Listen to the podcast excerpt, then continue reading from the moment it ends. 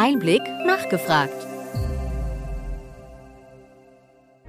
Willkommen bei Einblick nachgefragt, dem Podcast mit Interviews und Gesprächen zum Gesundheitswesen vom Gesundheitsmanagement der Berlin Chemie. In dieser Folge spricht Mirjam Bauer mit Clara Fischer vom Leipziger Spin Lab in unserer Rubrik Young Health darüber, wie dort Gründungen begleitet und Apps entwickelt werden.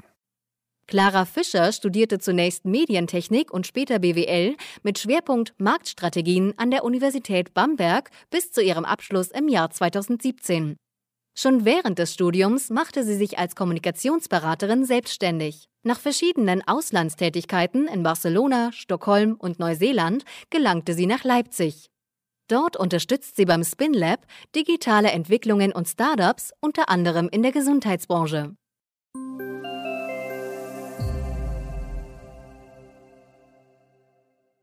Clara, du bist Kommunikationsberaterin beim Spin Lab. Was macht man dort genau? Genau, ich äh, unterstütze Startups bei ihren Kommunikations- und Marketingthemen. Also ähm, gerade am Anfang hat man da ja immer noch gar nicht so seine Positionierung gefunden. Und da geht es einfach darum, okay, wie wollen wir nach außen vortreten, wie wollen wir wahrgenommen werden, auch von den Journalisten, wer ist überhaupt unsere Zielgruppe und so weiter. Und darin unterstütze ich die Startups. Welche Projekte in Richtung E-Health hast du schon begleitet? Ich war unter anderem bei Memoresa. Die sind eben ein Startup, das von einer der ersten Klassen dabei war. Die machen eben so Sachen zum Thema Schlafforschung. Also ähm, Noah ist da eben ein Schlafforscher und hat da einfach auch eine App entwickelt dazu für Leute, die eben unter Schlafstörungen leiden und die das dann eben begleitet von der Krankenkasse, eben also von der Krankenkasse unterstützt, dann mittels dieser App eben einfach dieses Problem angehen können. Also das ist so eine der Projekte, die mir sehr am Herzen liegen.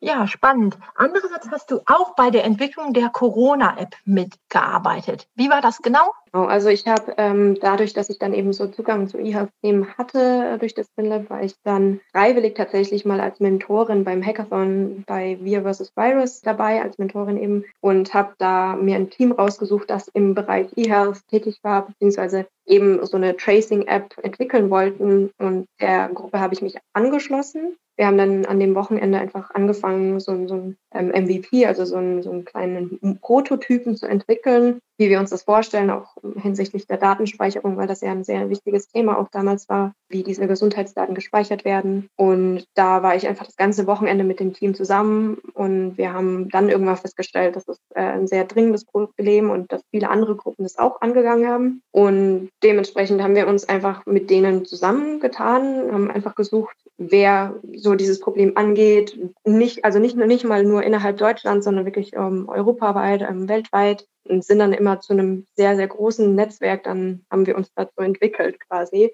Und dann eine ganz große Gruppe, die sich dazu ausgetauscht hat, also so eine Arbeitsgruppe. Und ja, letzten Endes hatten wir dann auch einige Gespräche tatsächlich auch mit der Bundesregierung, mit SAP und Telekom, weil die natürlich dann irgendwann mal auch für den Auftrag zuständig waren. Letzten Endes haben sie dann quasi das Thema übernommen und auch weiterentwickelt. Also sie hatten natürlich eine kleine Grundlage und die ganze Vorarbeit, die wir auch dann geleistet haben, als Basis. Wir wurden dann aber jetzt nicht unbedingt weiter mit einbezogen in die Produktentwicklung, aber natürlich auch so von der Usability und so weiter. Und die ganzen Vorschläge, die wir dann auch schon erbracht haben, die wurden mit eingearbeitet, weil wir das damals tatsächlich auch schon alles vorbereitet hatten. Wir waren nämlich wir hatten das Glück, dass wir in Den Haag, äh, nach Den Haag eingeladen wurden zu einem Appathon und die Regierung dort hat, äh, ja, hat sieben Teams ausgewählt und wir waren eben eines dieser Teams.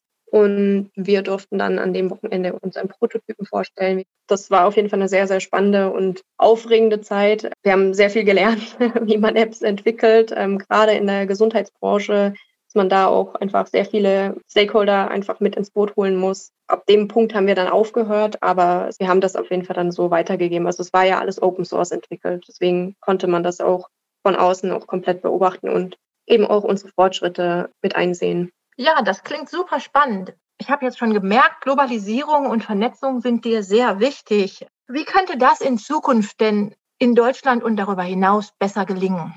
Ja, also ich würde mir tatsächlich wünschen, dass man gerade so jetzt meine Generation, aber ich bin mir auch sicher, dass andere Generationen das genauso sehen jetzt langsam, dass man einfach auch ähm, ein bisschen mobiler arbeiten möchte oder leben möchte und nicht jetzt irgendwie ortsgebunden ist. Und deswegen ist es, finde ich, sehr, sehr wichtig, dass man einfach auch seine Gesundheitsdaten immer bei sich haben kann und das nicht unbedingt in gedruckter Version, dass man immer mit einem Hefter durch die Gegend laufen muss, sondern man hat ja irgendwo seine Daten gespeichert und kann das dann ähm, der Gesundheitsbranche oder den Ärzten eben entsprechend äh, übermitteln, wenn man das eben möchte. Deswegen würde ich mir wünschen, dass es da einfach ein zentrales Register gibt oder irgendwas, wo man das digital ablegen kann, wo man auch das Gefühl hat, diese Gesundheitsdaten sind auch so verschlüsselt beziehungsweise vielleicht auch dezentral gespeichert, dass man da drauf zugreifen kann, aber dass es trotzdem sicher ist. Also gerade wenn man so in Behandlung ist, dann aber umzieht irgendwie wegen dem Studium ne, oder irgendwie so eine therapeutische Begleitung und dann muss man das irgendwie unterbrechen und dann den Aufwand, auch das Bürokratische nochmal von vorne anfangen. Das ist schon eine extreme Hürde, finde ich, gerade wenn man dann irgendwie eigentlich nur behandelt werden möchte und nicht irgendwie sich damit auseinandersetzen möchte. Da würde ich mir sehr wünschen, dass da einfach auch ein paar Lösungen möglich wären in Zukunft.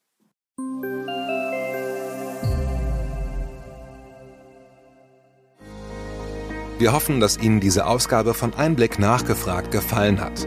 Bitte schicken Sie uns gerne Anregungen und Fragen an gesundheitsmanagement at berlin-chemie.de. Wir empfehlen Ihnen für den schnellen Überblick der Trends im Gesundheitswesen unseren wöchentlichen Einblick-Podcast sowie unseren Einblick-Newsletter. Alles im Netz unter einblick-newsletter.de.